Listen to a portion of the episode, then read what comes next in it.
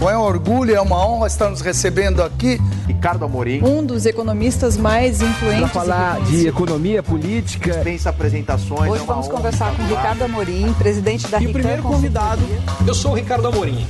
Um grande prazer estar aqui com vocês. A inflação medida pelo PCA, o índice que o Banco Central usa para balizar as taxas de juros, subiu em julho, acumulada em 12 meses, de 3,16% para 3,99%. Não, a inflação de juros não foi muito alta, pelo contrário, foi baixa.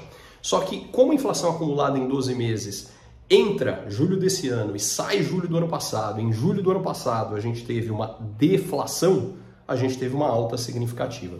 Isso vai se repetir nos meses de agosto e setembro, meses em que no ano passado nós também tivemos deflação, quando houve uma redução de impostos é, que basicamente permitiu que o Brasil tivesse, somado a uma queda do preço internacional do petróleo na época, que permitiu que o Brasil tivesse três meses seguidos de deflação.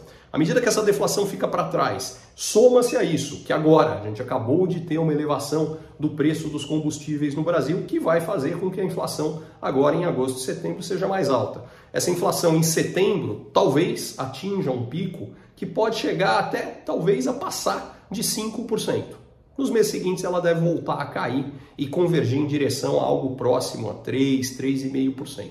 O que isso significa para a taxa de juros? Por enquanto, nessa próxima reunião e pelo menos na seguinte, é muito difícil que o Banco Central mude o ritmo de queda de taxa de juros para uma aceleração.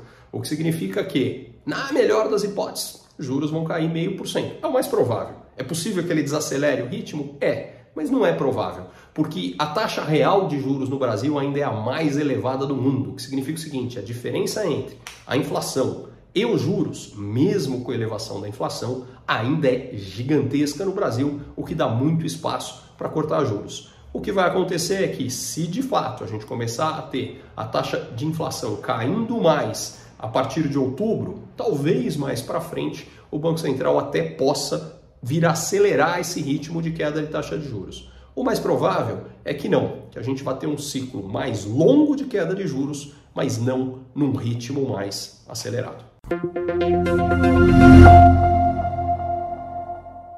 Curtiu esse conteúdo? Assine para receber quando cada um dos próximos for publicado. E se de repente você achar que algum colega, amigo ou alguém da sua família pode gostar também, lembre de compartilhar. Até a próxima!